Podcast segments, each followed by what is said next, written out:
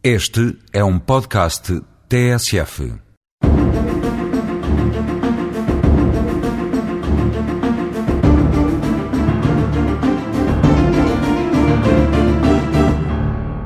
Trago-vos hoje um tema complexo que mexe muito com a vida e o interesse das pessoas: o regime de avaliações dos prédios urbanos e rústicos.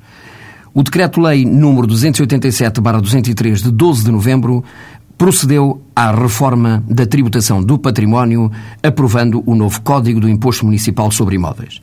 Este diploma contém algumas disposições transitórias, nomeadamente fixando um prazo máximo para promover a avaliação geral dos prédios urbanos, 10 anos após a entrada em vigor do Código, e enquanto essa avaliação não for efetuada, fixando as regras de atualização transitória dos seus valores patrimoniais tributários, prevendo soluções diferenciadas para os que estão arrendados e para os que não estão, a determinação da avaliação dos prédios que, entretanto, forem transmitidos, a que se aplicará o novo mecanismo de avaliações constante do Código, estabelecendo um regime de salvaguarda, fixando o aumento da coleta do Imposto Municipal sobre Imóveis, resultante da atualização do valor dos prédios em montantes moderados. Pode ler-se no preâmbulo do novo Código que Há muito tempo que se formou na sociedade portuguesa um largo consenso acerca do caráter profundamente injusto do regime atual de tributação estática do património imobiliário. Este consenso é extensivo à identificação das causas do problema, a saber, a profunda desatualização das matrizes perdiais e a inadequação do sistema de avaliações perdiais. O regime de avaliações previsto engloba ambas as matrizes, isto é, respeita à propriedade rústica e à urbana. Os organismos de coordenação da avaliação dos prédios rústicos no novo modelo são a Direção-Geral dos Impostos, a Comissão Nacional de Avaliação de Prédios Rústicos, a Junta de Avaliação Municipal.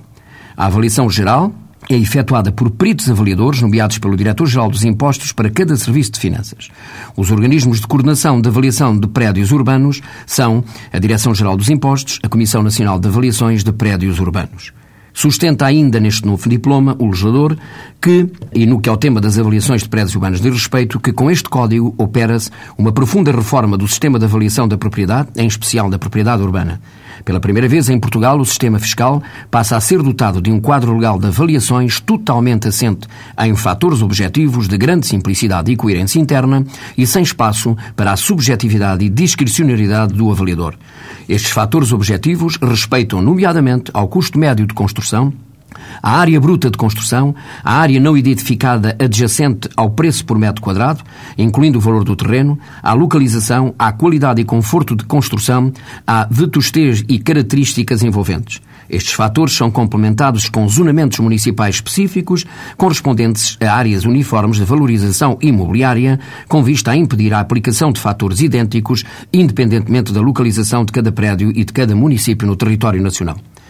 Quando o sujeito passivo não concordar com o resultado da avaliação direta de prédios urbanos, pode requerer uma segunda avaliação no prazo de 30 dias contados da data em que o primeiro resultado tenha sido notificado. Do resultado das segundas avaliações cabe impugnação judicial. Se nada fizer, sujeita-se às consequências ditadas pela avaliação feita pelas finanças. O seu silêncio torna, em princípio, o ato de avaliação definitivo.